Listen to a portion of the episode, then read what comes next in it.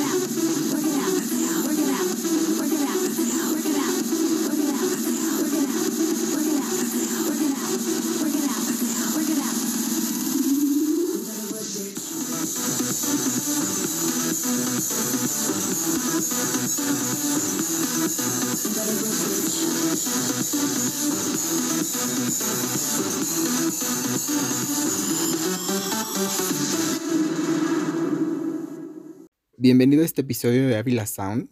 Como siempre, tengo que empezar dándote las gracias por haber dado play al reproductor y continuar aquí conmigo compartiendo. El día de hoy hablaremos de un tema que todo mundo hacemos, pero que pocos aceptamos y a veces ni siquiera sabemos de lo que se trata. Y si pensaste o llegaste aquí que iba a darte tips de cómo procrastinar, lo lamento, pero no va a ser así. Más bien pondremos de manifiesto qué es procrastinar, cómo lo hacemos para que tú también identifiques que sí, eres un procrastinador profesional. Y hablaremos también de los métodos más recurrentes para procrastinar y cómo dejar de llevar a cabo esta práctica que finalmente solo nos detiene. Empezaremos por decir qué quiere decir la palabra procrastinar. Esa palabra que está de moda y que significa, según la RAE, la tan respetada RAE, diferir o aplazar, es decir, que vas dejando las cosas importantes para otro momento. Desde la psicología, la procrastinación tiene un papel muy importante porque ataca la parte de cerebro de la recompensa. Pero yo creo que todos hemos procrastinado. Es más, no lo creo. Todos hemos procrastinado en la escuela, en el trabajo, con compromisos familiares, con compromisos con la pareja, pero todo el mundo en algún momento procrastinamos. Hay quienes ya lo llevan al exceso y eh, prácticamente van a sus trabajos únicamente a procrastinar y por eso les pagan. Y es que cuántos no hemos utilizado mil excusas para no llevar a cabo algo. El primer ejemplo que quiero utilizar y con el que seguro mi coach que también seguramente me está escuchando, se va a identificar o me va a identificar. Pero es que cuando empezamos el año, lo empezamos con mucha fuerza, con mucho ánimo, con muchos deseos de llegar a las metas por las que ya venías trabajando o las nuevas que te has puesto. Nos apuntamos al gimnasio o regresamos al gimnasio al que ya íbamos. Entramos a nuevas clases, a nuevas cosas que hacer, a nuevos trabajos, a mil cosas. Pero pasados unos días, estamos en casa o estamos en el trabajo y antes de ir al gimnasio pensamos cosas como las siguientes excusas. Voy a ir mañana, estoy cansado y porque falté un día no pasa nada. En realidad ni es tan importante, lo hago porque yo quiero. Mejor lo dejo para después. Es muy difícil y no estoy preparado. Y te aseguro, coach, que los días que falto al gimnasio no es procrastinación. Es que de verdad las cosas que hacer no me dan, el tiempo. Y también debo ser honesto, que tu furia de este mes me ha dejado prácticamente todos los días sobre la luna y me cuesta mucho trabajo recuperar la buena condición para continuar en el entrenamiento.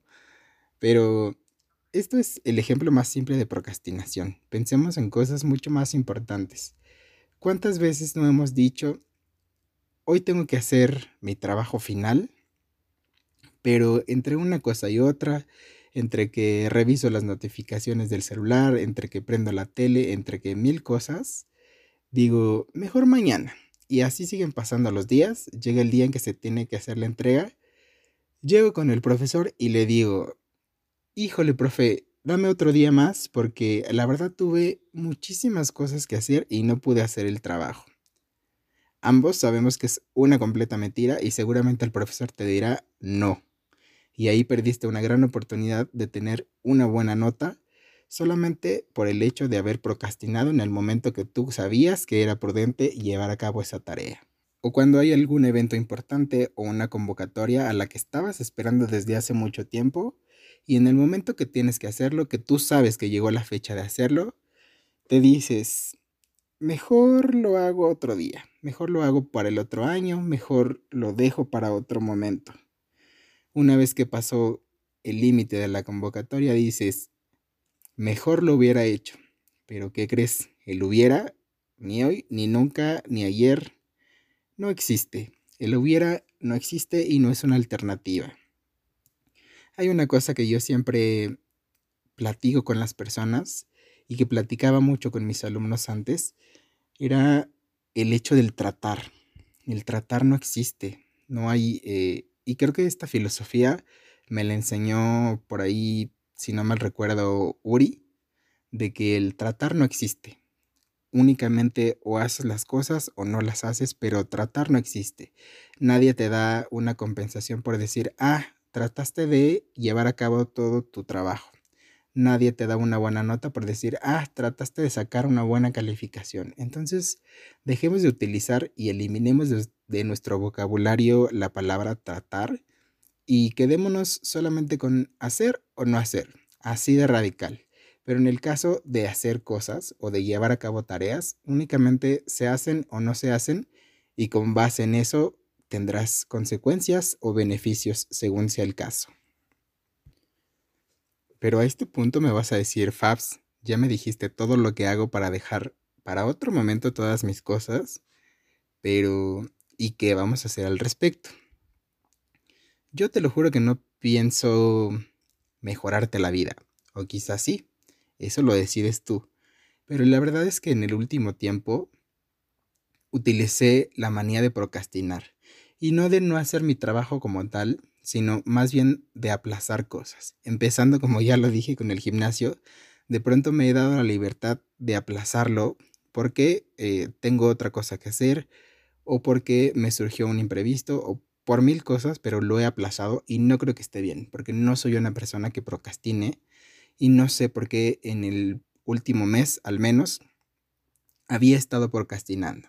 También eh, con justificaciones o no, pero el podcast se atrasó y eso también es procrastinación, un proyecto en el que yo había decidido desde todo el año dedicarle eh, gran parte de mi tiempo a que se llevara a cabo, pero bueno, ya estamos aquí de vuelta.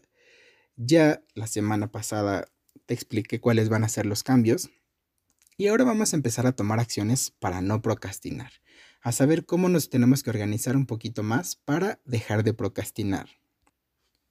Así que no te voy a engañar porque acepto que soy una persona también procrastinadora, que paso mucho tiempo revisando redes sociales, atendiéndolas, que paso mucho tiempo eh, al tanto de lo que sucede en el mundo a través de las redes sociales.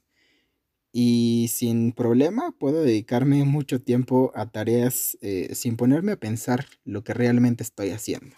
Es decir, voy haciendo las tareas conforme se me presentan y conforme son ya urgentes.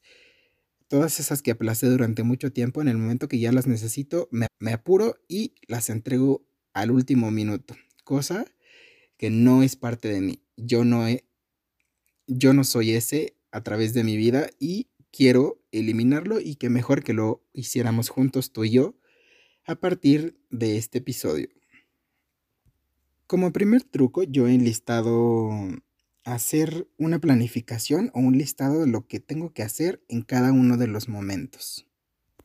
Por ejemplo, no dedicarme a contestar mis mails cada 10 minutos conforme van llegando las notificaciones, no revisar las redes sociales en cada momento que tengo oportunidad, sino más bien dedicarle un horario en el día en el que yo únicamente me dedique a contestar mails o a revisar las redes sociales. Y sobre todo esto de las redes sociales creo que es lo que más me urge aplicar. Porque de pronto es muy fácil caer en la tentación de revisar una notificación y ahí en el scroll ya se te fueron 10 minutos. Así que empezaré por ponerme un horario o varios horarios de ser necesario en el día. Uno por la mañana, uno por la tarde y uno por la noche para revisar las redes sociales, también atenderlas porque también es necesario tener contacto bajo ese medio, dado que vivimos en el siglo XXI y en plena generación millennial donde las redes sociales prácticamente son el contacto con el mundo, pero sí que me empezaré a poner horarios. Otra cosa que sí he llevado a cabo desde el principio del año con mi bullet journal es que empecé a planificar lo que quiero postear en mis redes sociales. No digamos eh, como todo muy controlado, pero sí si llega alguna idea lo anoto en un apartado de mi bullet journal y después en el momento oportuno o que yo lo crea oportuno voy dejando eh, em, fluir esas publicaciones a través de las redes sociales. Planifico mucho, por ejemplo, Instagram, eh, planifico mucho la periodicidad de las publicaciones. Afortunadamente, gracias al trabajo, tuve la oportunidad de recibir cierta capacitación para Instagram y lo que estoy buscando con mi red social, tanto personal como para el podcast, en esa plataforma es eh, que crezca y que la difusión del podcast principalmente se dé muy favorable a través de esa plataforma. Entonces, planificar los posts de las redes sociales también e, es un método que funciona bastante bien. Y también a las tareas que tú planifiques y anotes en tu planeación que tienes que hacer durante el día, dales únicamente la prioridad y el tiempo realmente importante. No te excedas en darle de más a algo que no lo requiere y no te limites en darle de menos a algo que requiere más tu atención. Es decir, a cada una de las cosas que tengas que hacer, únicamente dale el tiempo y la prioridad justa para que salga de la mejor manera, pero no exageres, ni te limites tampoco porque caer ahora sí en el radicalismo de esas dos vertientes no es beneficioso para la administración de tu tiempo y para fluir con mucho más naturalidad. Es decir, que no planificar la semana hará que invirtamos mucho más tiempo innecesario en tareas que no son importantes para el crecimiento de tus proyectos, para el crecimiento personal, de tu vida o de tu negocio en el caso de que tengas alguno, o de tu trabajo, para quienes somos unos simples asalariados. Por lo tanto, únicamente elegiremos las cosas que sean importantes o que nos ayuden a alcanzar nuestros objetivos, a que nos, a que nos ayuden a llegar a nuestras metas de corto, mediano y largo plazo. Para hacer esto, no hay nada mejor que crear una lista de tareas o un checklist. De esta manera tenemos en cuenta todas y cada una de las cosas que tenemos que hacer durante el día o durante la semana o durante el mes y de esta manera nos permite dividirlo, hacer una división simple de tiempo y ver cuál necesita más, cuál necesita menos, hacerlo prácticamente anotando los horarios eh, por un lado y eso hará que únicamente se nos facilite la tarea, porque únicamente deberemos seguir la lista. Así como cuando vamos al súper y vas eh, eligiendo los productos de acuerdo a cómo te aparecen en la lista, así de simple va a ser organizar tu día. Únicamente irás siguiendo tu lista y eso hará que fluyas con mucho más naturalidad y seguramente te dará tiempo de hacer muchas más cosas. Porque pasa mucho que si no tenemos esa lista, en los intermedios nos quedamos a pensar qué es lo que sigue, qué es lo que es más importante, qué vamos a hacer ahora y eso pues es tiempo mal invertido que no tendría que ser así o más bien sería tiempo que tendría que estar bien invertido al inicio del día o en un fin de semana en el que te dediques 10 minutos a hacer tu lista para el resto de la semana o el resto del día, no estar eh, teniendo estos momentos de procrastinación, valga la redundancia, en que pienses qué es lo que sigue.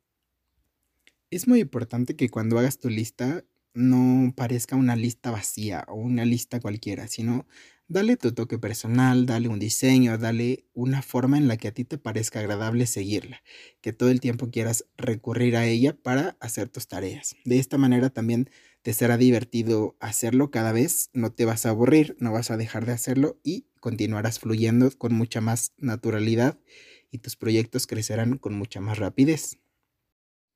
Hay una cosa que me encontré por internet que me llamó muchísimo la atención tiene un nombre bastante peculiar y que por supuesto me hizo sentido debido a mi profesión. Y se llama la técnica Pomodoro. Pero yo no sé qué es la técnica Pomodoro y ni siquiera nunca la había escuchado. Esto puede que te suene como a una técnica para aumentar productividad, que lo es. Pero la palabra Pomodoro viene del italiano y significa tomate y para quienes se dedican también a la cocina saben que pomodoro es una salsa muy famosa italiana y por eso me llamó la atención y decidí incluirla o incluírtela en el episodio para que tomes un poquito de la filosofía de esta técnica. Francesco Cirillo fue el precursor de la técnica en los años 80 en la que se usaba un reloj de cocina con forma de tomate. De ahí viene el nombre. Pero ¿en qué consiste? Esta técnica para mejorar la productividad se basa en realizar una tarea de 25 minutos y descansar 5. Como ejemplo, imagina que tienes que escribir un post y yo tardo, por ejemplo, entre 10 y 20 horas en escribir un único artículo y luego otras 10 horas en promocionarlo. O en el caso del podcast, tardo entre 3 y 4 horas para grabar un episodio y tardo alrededor de un día en promocionarlo para que llegue a tus oídos. Cada 25 minutos debería marcarme pequeños objetivos para ir alcanzando pequeñas metas. Podría ser escribir 5 párrafos en 25 minutos. Esto se debe repetir 4 veces y después descansar 15 minutos. Y yo sé que suena muy enredado porque cuando yo lo leí tampoco alcancé a entender del todo, pero básicamente se basa en que después de una tarea muy importante a la que le dediques un cuarto de hora, digamos, te des cinco minutos para descansar, para tomar aire, porque de esta manera tu cerebro se liberará de toda esa información y cuando retomes otra tarea o la misma tarea por otros 25 minutos, podrás hacerlo de manera más fluida. Lo que quiero decir con todo esto o lo que se basa esta técnica es que te des pequeños apapachos de tiempo cada vez que termines una tarea. Esto te permitirá sentir que ya descansaste y que puedes continuar con otra tarea a que hagas todas de manera corrida y te, al final y al final del día te sientas agotado porque no tuviste un solo momento para respirar. Dicho todo esto, vamos a ir a una pequeña sección y seguido de eso una pausa y continuamos.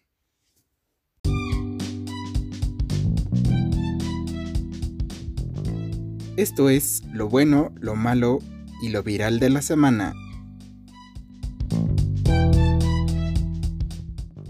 Por parte de lo bueno de la semana tenemos el gran, histórico y hermoso movimiento feminista que vivimos el pasado 8 de marzo, domingo, en el que muchas de las mujeres de la ciudad y del país salieron a las calles del tan querido DF o hoy Ciudad de México a exigir su respeto y sus derechos.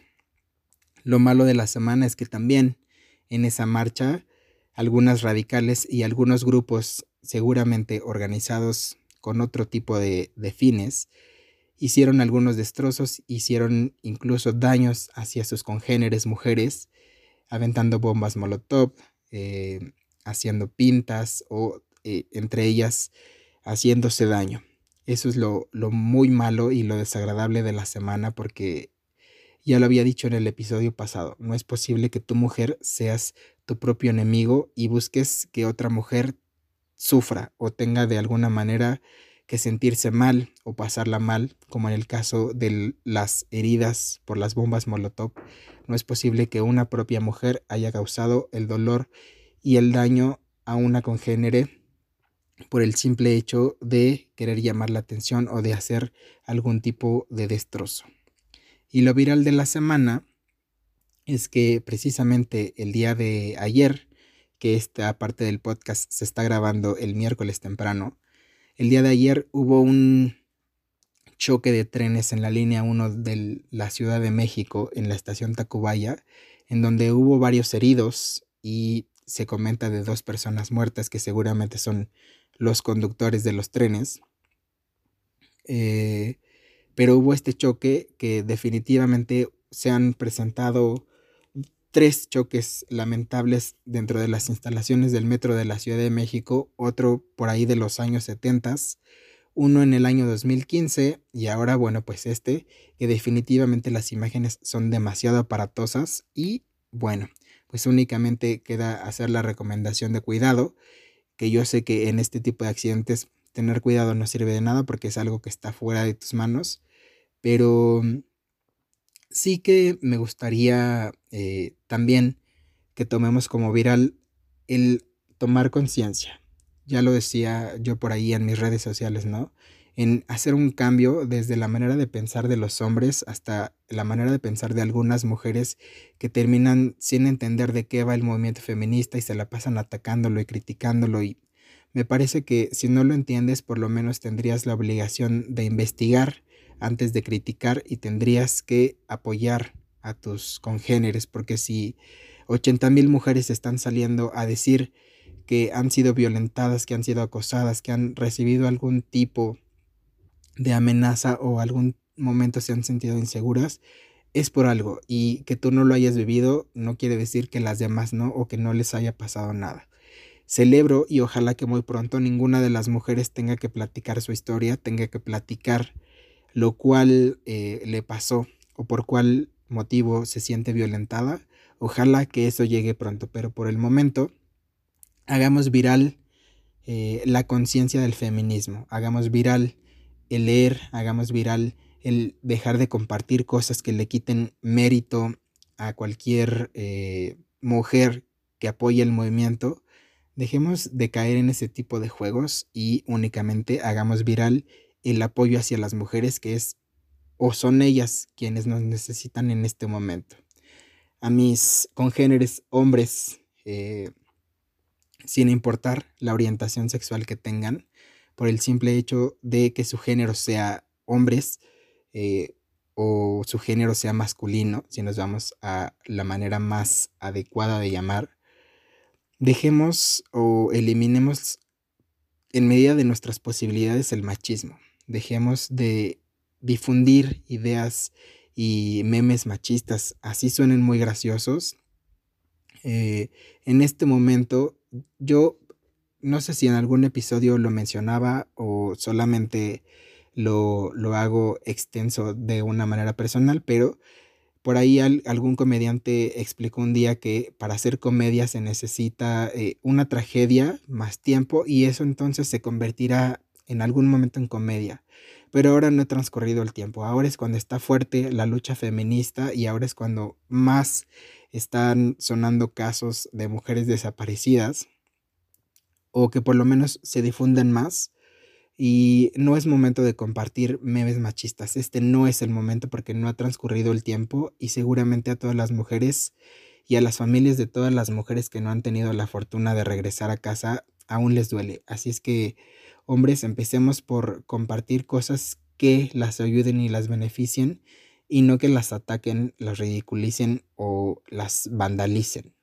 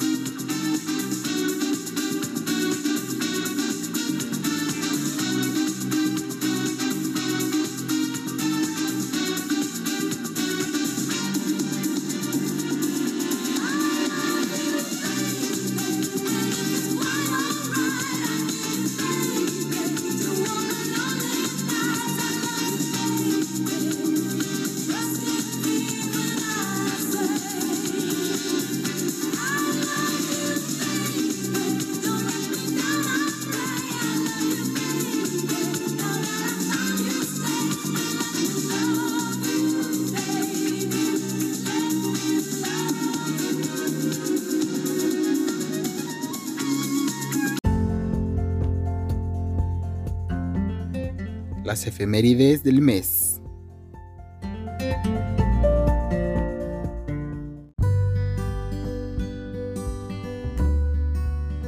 ...5 de marzo... Belén Ávila... ...10 de marzo... Laura Quintero... ...14 de marzo... Alejandro Rivera... Alina Naya... ...19 de marzo... Diana Rose... 21 de marzo, Aline Ortega. 25 de marzo, Alfredo Gándara. 31 de marzo, Cristina Torres.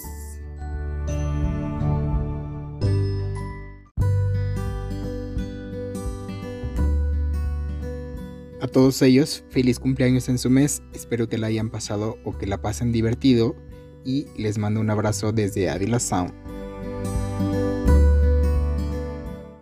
Regresamos y ahora sí vamos a aprender cómo dejar de procrastinar.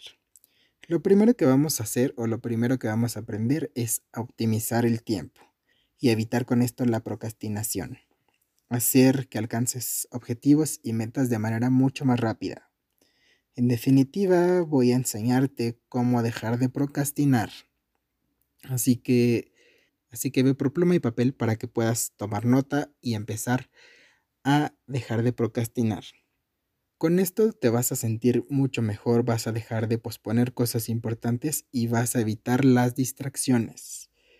No hay nada como saber que estás haciendo lo que debes en cada momento y luego ver o recibir los resultados y beneficios. Hay que acomodar las cosas por importante y urgente. Esta división nos va a ayudar a empezar con la organización de tareas. Las cosas importantes y no urgentes son tareas o proyectos que sabes que van a ayudarte, pero que no tienes que hacer hoy o esta semana. Es decir, cosas que no requieren que yo dedique mi tiempo hoy y que seguramente sí puedo hacer mañana y todavía estoy en tiempo de entregarlas o de hacerlas antes de la fecha límite. Por ejemplo, ir al gimnasio o aprender a cocinar son cosas que son importantes, sí, porque definitivamente tienen un impacto en tu salud, que mejorarán tu capacidad de trabajo y tu forma de vida, pero que no es necesario que las hagas ya. Es algo que sí, claro, a menos de que estés enfermo y necesites hacer ejercicio y comer mucho mejor, pero si no es el caso, sabes que lo puedes dejar un poquito aplazado para mañana. Que de ese recurso, honestamente, yo me he estado agarrando para faltar algunos días al gimnasio. Por ejemplo, como solución, apaguemos el teléfono, no atendamos cosas que no necesariamente tienen que estar presentes. Por ejemplo, algo que mi coach sí hace es que en el momento que yo empiezo a entrenar me decomisa el teléfono y no vuelve a mí hasta que terminamos de entrenar. Definitivamente, eso es una tarea que me facilita todo, porque de esa manera yo no siento cuando el teléfono vibra, no siento cuando alguien me está llamando, aunque él sabe que si ya es una eh, emergencia recurrente, pues me notifica para que yo me comunique. Pero de lo contrario, no atiendo cosas que eh, no tengo que atender mientras estoy en el gimnasio y me dedico únicamente a entrenar. Así que, querido Augusto, gracias por tomar esa acción en mi beneficio y ayudarme a que mi entrenamiento se lleve a cabo de mejor manera. Aunque todas las veces, las últimas semanas, me has dejado en la lona, pero bueno, esa es otra historia. Y así como este ejemplo, podemos mencionar miles, como pintar la casa, reacomodar mi recámara, eh, y hablo de reacomodar como de reubicar los muebles, ¿saben? No de limpiarla ni de tener todo ordenado, sino más bien como de reubicar cosas dentro de mi recámara, reubicar cosas dentro de mi casa, eh, cosas como esas que son importantes pero no urgentes y que podemos hacer otro día y quizá hoy pueda dedicar ese tiempo a algo que sí requiera mucho más urgencia o que quizá en esta cuestión o esta ya manía de procrastinar hay algo que dejé pendiente y que ahora que estoy tratando de cambiar necesito hacer para que todo vaya ya en consecuencia fluyendo mejor. Te voy a compartir un truco que estaba en una de las páginas de consulta que hice que dice no hacer reuniones de trabajo nunca más. Ellos lo mencionan como que las reuniones de trabajo son una pérdida total de tiempo que no deben hacerse nunca más. Y aquí quiero hablar desde mi perspectiva. Creo que hay juntas de trabajo que son necesarias, pero no como se llevan a cabo actualmente. Una reunión de trabajo vas, hablas lo que tienes que hablar con respecto al proyecto, al trabajo, a las tareas de la semana y listo. No hay por qué entrar en recovecos de me dijo, te dije, eh, no lo hice, ¿por qué?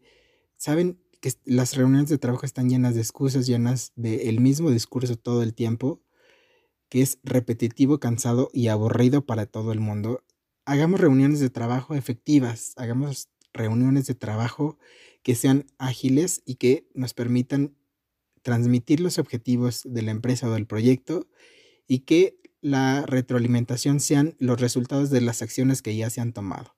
No entremos en discusiones, en pláticas personales, porque eso únicamente hace que las reuniones de trabajo sean fastidiosas.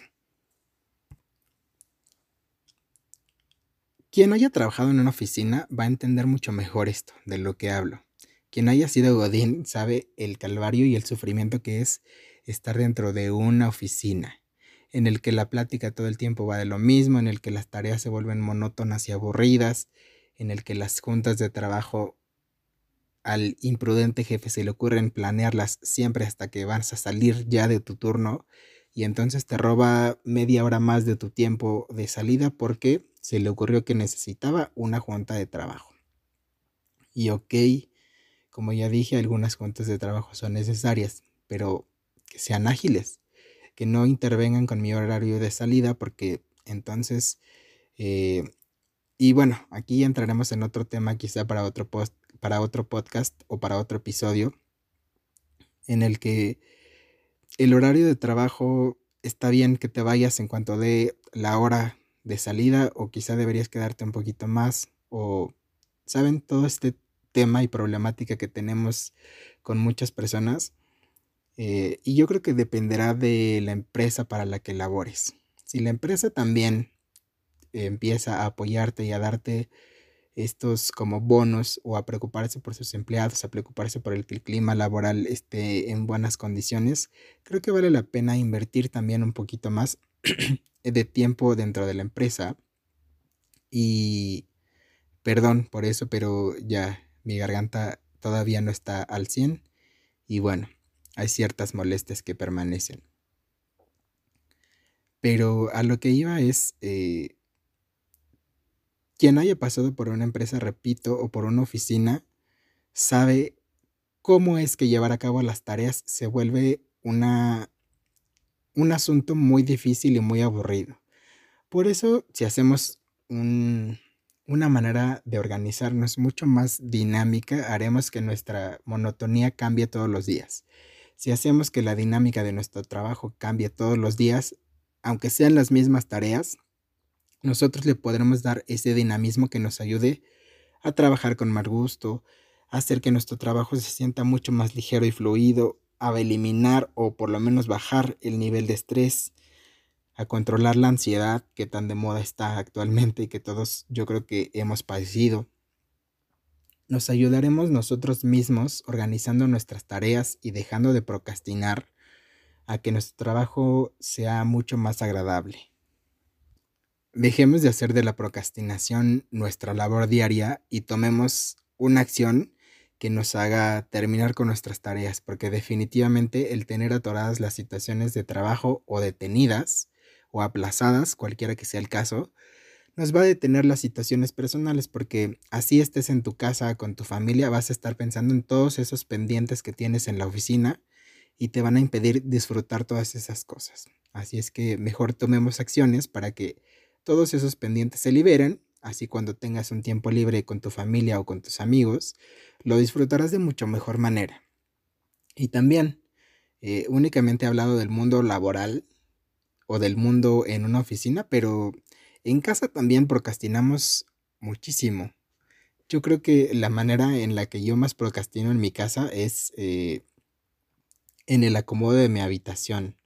De pronto voy dejando eh, una cosa por ahí mal puesta y después ya se convirtieron en cinco y después en diez y siempre voy dejándolo como, ah, para después o el fin de semana ya que acomode todo completo para no estar acomodando de cosa en cosa. Y así yo me voy dando mis propias licencias para procrastinar el tiempo y en lugar de sentarme dos horas a ver un capítulo de mi serie en turno, o en lugar de sentarme a ver un video de YouTube, podría bien estar viendo o escuchando el video de YouTube y haciendo esas pequeñas tareas que necesita mi habitación, pero no, lo procrastino y lo voy dejando para después. Y yo creo que todas y cada una de las personas que tienen o que están eh, con el trabajo de casa, o las amas de casa, mejor dicho, también se dan sus licencias para procrastinar. Que si para hacer la comida a determinada hora y después ya cuando llega el marido lo hacen todo a prisa, se enojan, hay este, a veces hasta molestas con el marido porque la comida no está no está lista y terminada, que también relájense señores, este, sus esposas tienen hijos y tienen más ocupaciones que solamente estar esperando a que lleguen para tenerles la comida, la comida servida. Así es que relájense un chingo y dejen de joderlas con eso. Ahora te voy a recomendar algunas aplicaciones que nos ayudan a gestionar nuestro tiempo. ¿Y a qué me refiero con gestionar? La palabra gestión es sinónimo de organizar. Entonces vamos a ver aplicaciones que nos ayudan a organizar nuestro tiempo y nuestras tareas. Primero,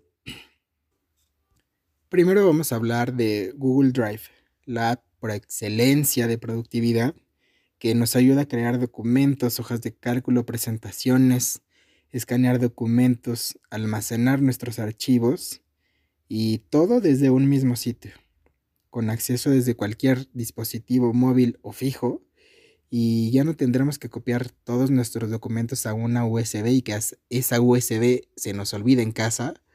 Todo lo tendremos disponible en Google Drive.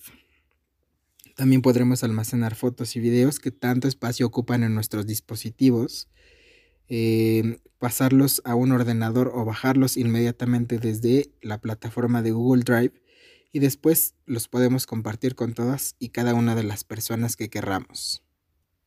Google Drive es una de las aplicaciones que yo más uso porque tengo que tener disponibles para mi trabajo muchos documentos. Entonces todo lo meto a Google Drive y de esa manera puedo organizarme de mucho mejor manera. Otra de las aplicaciones que yo más uso es Evernote, en la que se puede grabar audio. Y esta la utilizo para los momentos en los que quizá no puedo tomar notas de mis ideas o de las cosas que en ese momento me son importantes y entonces únicamente abro la aplicación, grabo una nota de voz y las puedo escuchar después y pasarlas a una libreta de notas. De esta manera hago efectivo quizá mi tiempo en el que no puedo dedicarme a escribir o que voy eh, por ahí en el tráfico o lo que sea, únicamente grabo una nota de voz y con esto soluciona mi problema. Una aplicación que recientemente descubrí fue IFT, en donde puedes programar el envío de archivos o tareas de forma remota o de forma anticipada y de esta manera no tienes que estarte preocupando por qué lo tienes que enviar o lo tienes que programar. Otra de las aplicaciones y de las utilidades que me ayudan más son el Keeper Security, que definitivamente cuánto tiempo pasamos en recordar una contraseña o la olvidamos o no la encontramos y de esta manera ponemos ahí todas nuestras contraseñas para las aplicaciones o programas que utilicemos, las guarda de manera segura y no tenemos que invertir tiempo en estar buscando cada una de las contraseñas o recordarlas. Y ahora vamos a ir con los tips de la semana.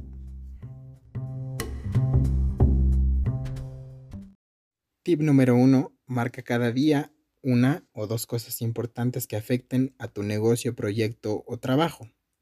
Con esto me refiero a cosas que sabes que debes hacer, pero que no haces o que procrastinas porque sabes que requiere mucho más tiempo. Tip número 2. Marca objetivos y ponle fechas límite. Si no pones fechas límite, nunca lo harás. Tip número 3. Usa el calendario de tu móvil o los recordatorios también de tu móvil para que te recuerden cuando tienes que hacer algo importante. Si es necesario, pon una alarma. De esta forma no se te olvidará y tendrás todo el tiempo a la mano la información. Tip número 3. En el caso de tus compromisos laborales o de tus proyectos, Trata de no excederte en hablar con las personas que te importan para beneficio de tu negocio, de tu trabajo, por teléfono o por WhatsApp. Trata de que las llamadas no se alarguen mucho y que al final no puedes hacer algo muy importante que tenías que hacer por estar prendido a una llamada.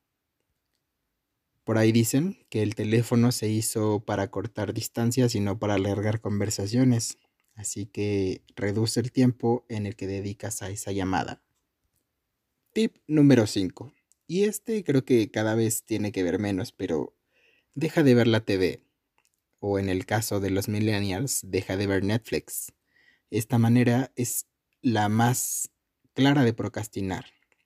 Una vez que te prendes de una serie, no descansas hasta que terminas todos los capítulos. Así es que al menos ponle también un horario para ver Netflix o Amazon Prime o lo que veas, pero únicamente dedícale un horario. No lo utilices como un recurso diario para procrastinar. Tip número 6. Prueba la meditación. Meditar es algo que yo he hecho mucho últimamente y me ha ayudado a bajar mi nivel de estrés, me ha ayudado a fluir con mayor naturalidad, a que mi energía esté mucho más equilibrada y de verdad que eh, la meditación y yoga es algo en lo que yo no creía mucho y que no practico, ciertamente yoga no practico, pero la meditación sí me ha ayudado mucho en el último tiempo a que mi energía fluya con mucho más equilibrio. Por ahí en Spotify hay una playlist súper cortita que se llama Juan Lucas Happiness and Healthy o algo así. Es sobre ese juego de palabras, pero no recuerdo ahorita el, orden, que eh, habla de sanación personal y espiritual.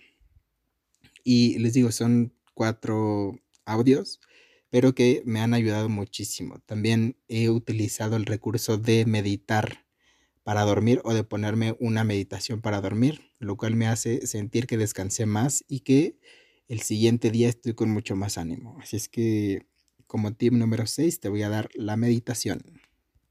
Tip número 7, delegar poco a poco. Y es que si de pronto nos llenamos de tareas que creemos que nadie más puede hacer más que nosotros, o el tan famoso eh, de que lo hagan mal, mejor lo haga yo, pero ir delegando responsabilidades te ayuda también a fluir y a quitarte un poco el estrés de encima. De esta manera no serás responsable de todo y sí que podrás organizar mejor tu tiempo y hacerte cargo de otras tareas que quizá son más importantes y requieren más tu atención. Tip número 8. Aprender a decir no. Y es que hemos sido educados para que la palabra no prácticamente no sea parte de nuestro vocabulario, o al menos no cuando se trata de un compromiso. Siempre ponemos mil excusas antes de decir no, como el hasta qué horas van a estar, yo llego, o decir sí, sí voy, aunque tenga cero ganas de ir y de quedarme en mi casa y entonces por no decir no, te fuerzas a ir a un lugar en el que no quieres estar. Así que aprende a decir no. También decir no te libra de muchos compromisos que quizá te hagan espacio en tu agenda o en tu planeación semanal y eso hará que fluyas con mucha más calma. Tip número 9, fijarse horarios. Como ya te dije, el que tú hagas un checklist de tus horarios te ayudará a que únicamente tengas que seguir esa lista y sabes cuánto tiempo debes dedicarle a eso. También no te presiones si en algún momento alguno de tus planes se alargó un poquito. La planeación te dará esa fluidez para que puedas reajustar los tiempos. Tip número 10. Lee los mails solamente dos veces al día. Y esto es algo que yo sí hago. Actualmente únicamente reviso mi mail por la mañana y contesto lo que ya está ahí y lo reviso por la noche y vuelvo a contestar lo que se acumula durante el día. Esto me ayuda a no estar todo el tiempo con la presión de y si llega algo urgente, y si pasa algo, y si lo que sea.